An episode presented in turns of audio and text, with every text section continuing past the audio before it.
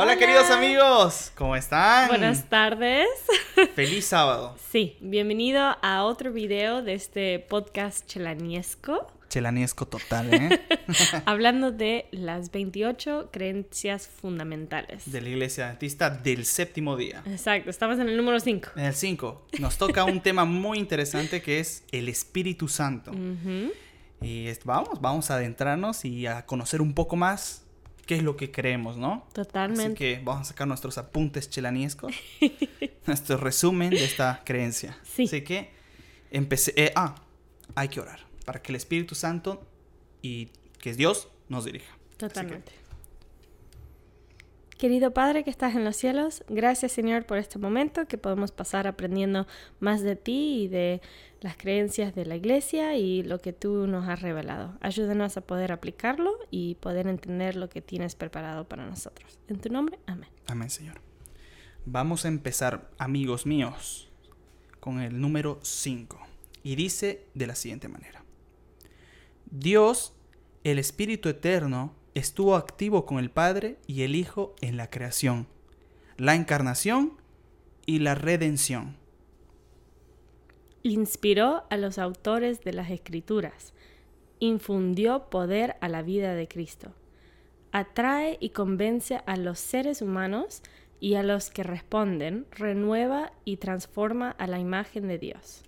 Enviado por el Padre y el Hijo, está siempre con sus hijos distribuye dones espirituales a la iglesia, la capacita para dar testimonio en favor de Cristo y en armonía con las escrituras la conduce a toda verdad. Qué, lindo, ¿no? Sí. Así que el Espíritu Santo es Dios. Totalmente. Padre, Hijo, Espíritu Santo.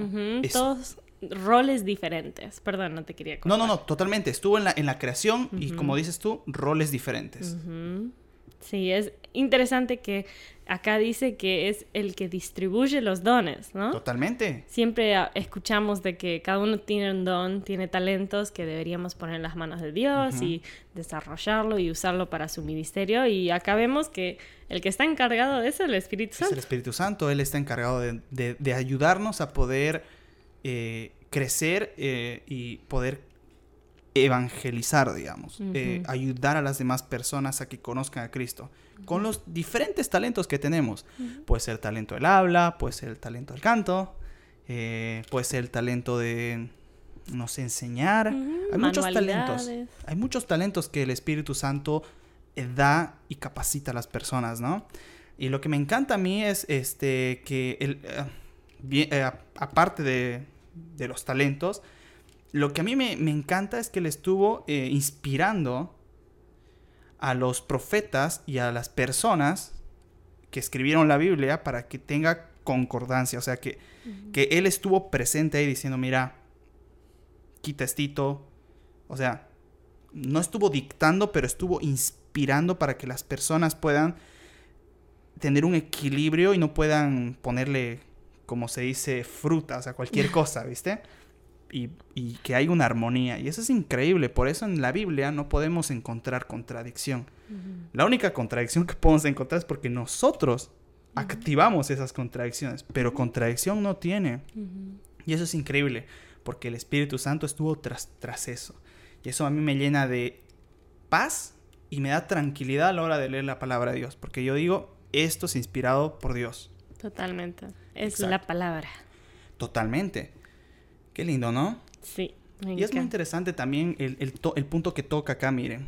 Y lo estuve leyendo así de rojo ahí mientras mi esposa hablaba. así, no le voy a perder el ojo acá. Dice, este, atrae y convence a los seres humanos. Mm. ¿De qué convence? Del pecado que están haciendo. Porque es muy interesante que nosotros, para poder sentir es que estamos haciendo algo malo, el Espíritu Santo nos ayuda y nos convence de que está mal. Por eso dice el pecado contra el Espíritu Santo, decirle, no, no, no, no, no, no quiero escucharte, quiero hacer lo que quiero. Por eso es un pecado que uno eh, es imperdonable, porque uno no siente que está haciendo algo malo. Exacto. Podría decir, esa, sentir esa culpa de que hicimos algo mal. Totalmente. Y ese llamado a arrepentirnos y a buscar de vuelta a Dios. La necesidad de un Salvador Totalmente. El Espíritu Santo está activo ahí desde un principio, desde que, desde siempre. Y es muy interesante que Él nos ayuda a nosotros a decir, Dios mío, señor, eh, perdóname, ayúdame a cambiar. Y, y algo que me encanta eh, explicar cuando hablo un poco del pecado contra el Espíritu Santo o el pecado imperdonable, es como cuando tú la primera vez, digamos, que pecas, ponerle eh, un ejemplo así extremista voy a dar. Mm. No, no, no es que lo haya hecho alguna vez, es matar a alguien. Es muy interesante que las personas que matan por primera vez, Mm. dice que les tiembla la mano. He escuchado reportaje que hasta no duermen, tienen sueños vividos. Mm. O sea, se sienten re mal.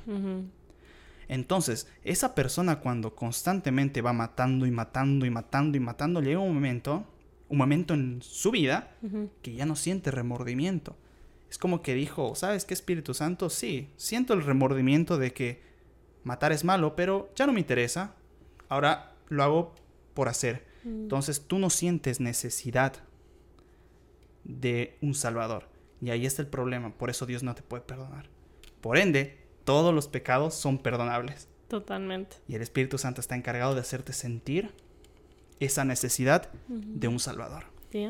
Qué lindo, ¿no? Hermoso. El Espíritu Santo es muy importante en la tierra en este preciso momento para que tú y yo podamos ser salvos. Él nos ayuda a ver nuestro error y poder buscar un Salvador que es Cristo. Ujú. Qué lindo. A mí me fascina este tema del Espíritu Santo. Sí, realmente eh, viendo todo lo que hemos leído, cuánto apoyo tenemos nosotros acá en la tierra de Dios y Ujú. tenemos a Jesús que vino a morir por nosotros, está en el cielo velando por nosotros, tenemos el Espíritu Santo aquí en esta tierra con nosotros, tenemos nuestros ángeles que nos cuidan. Totalmente. Realmente estamos rodeados de la presencia de Dios y solo queda que nosotros lo aceptemos y abrimos los ojos para decir, wow, no estoy solo, Dios quiere mi salvación y yo acepto.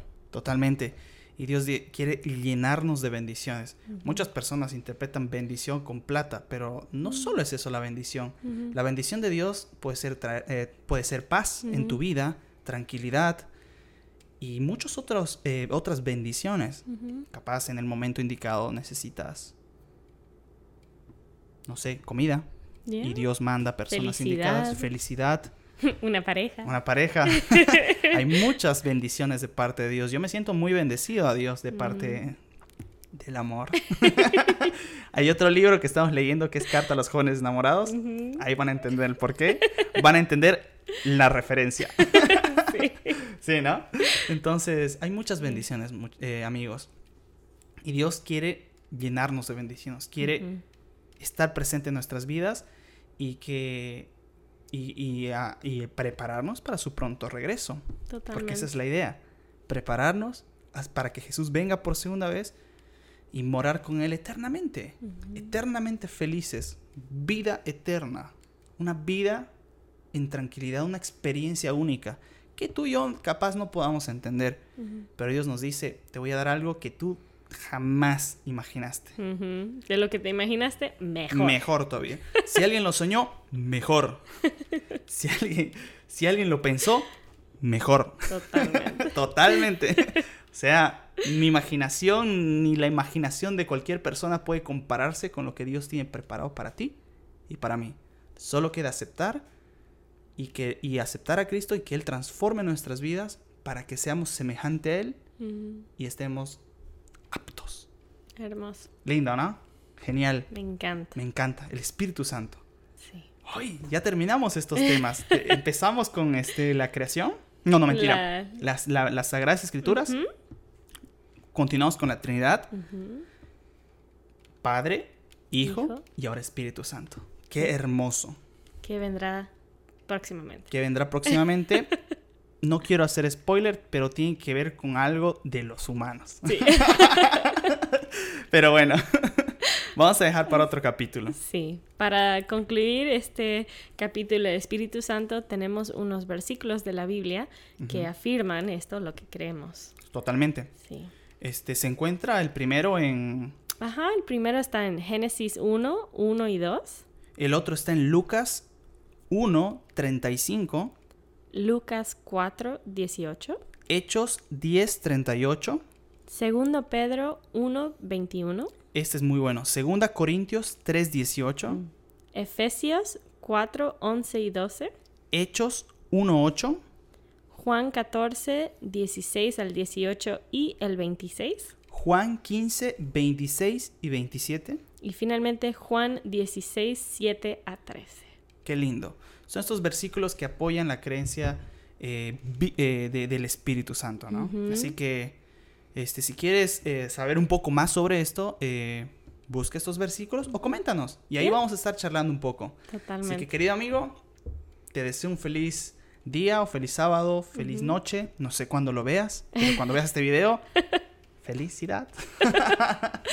sí, si te gustó este video o si nos estás escuchando por Spotify, eh, le gustó el podcast, síguenos, em, compartan con alguien que piensas que puede ser de bendición y ahí nos vemos en el próximo video. En el próximo video. Así que querido amigo, muchas bendiciones y primero Dios. Y Chelani Forever. Nos vemos chicos. chao. chao.